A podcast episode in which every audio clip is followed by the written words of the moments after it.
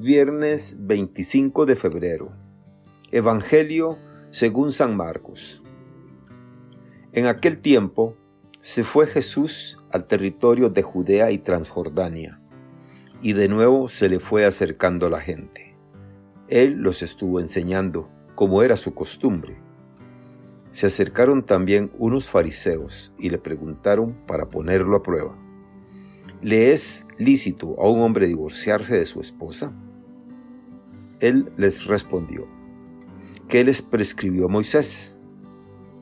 Ellos contestaron, Moisés nos permitió el divorcio mediante la entrega de un acta de divorcio a la esposa.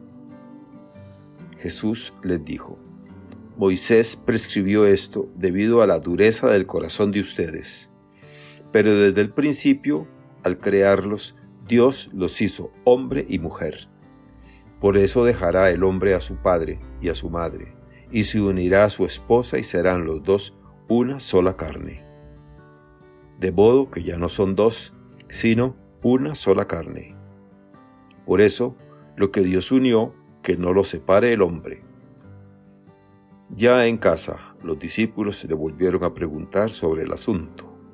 Jesús les dijo, si uno se divorcia de su esposa y se casa con otra, comete adulterio contra la primera.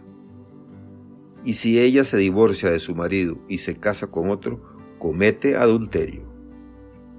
Palabra del Señor. Gloria a ti, Señor Jesús.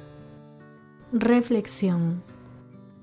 Hermanas y hermanos, continuamos acompañando a Jesús en su camino evangelizador enseñando por todas partes.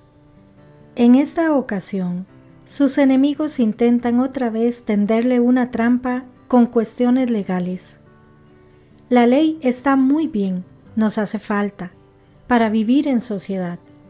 Sin leyes viviríamos mucho peor. Primaría la ley del más fuerte.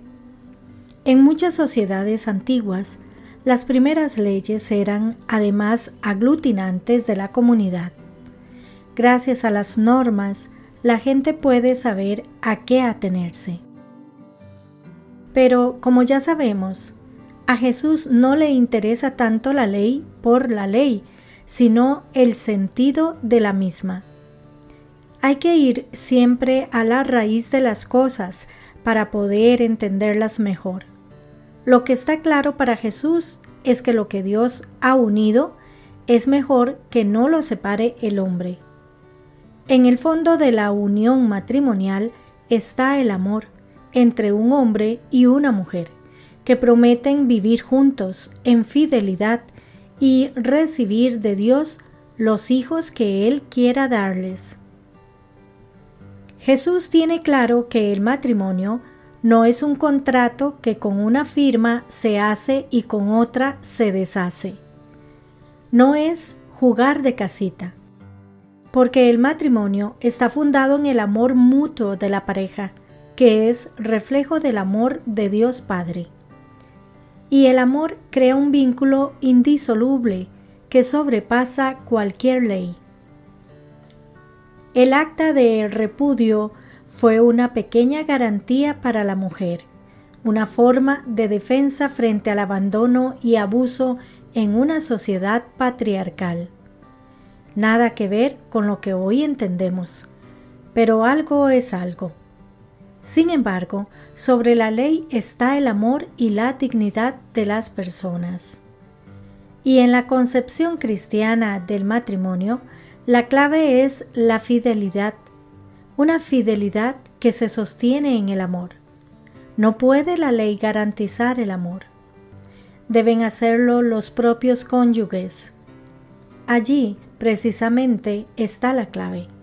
Antes de la ley, existió el amor en la pareja, y ese amor fue un regalo de Dios, una participación en el amor de Dios.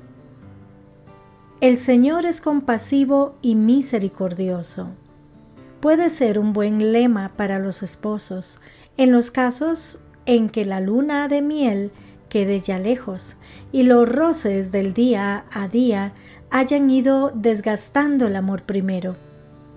El Papa Francisco siempre aconseja en las bodas que los cónyuges no se duerman nunca enojados, que hablen y comenten los problemas de cada día. Ponerse en el lugar del otro, intentar escuchar, no con la respuesta preparada antes de que el otro termine, saber perdonar, aprender a olvidar lo secundario y centrarse en lo fundamental en lo más importante, en el amor de dos personas que quieren compartir sus vidas para siempre. Nosotros debemos tener cuidado de no tratar este tema con la misma frivolidad que lo hacían los fariseos.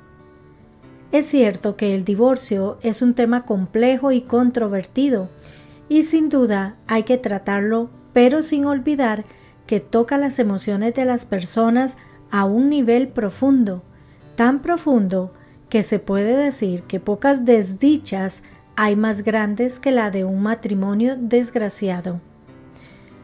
Por lo tanto, al hablar de todo esto, no podemos exponerlo simplemente como un tema doctrinal frío, sino que debemos pensar siempre en personas, en relaciones rotas y en mucho sufrimiento. Sin embargo, en nuestra búsqueda de respuestas acerca del tema, no podemos dejar que sea nuestro corazón el que nos guíe, ni los criterios sociales, sino que como en cualquier asunto relacionado con la moral y la doctrina, debemos confiar en la infalible palabra de Dios.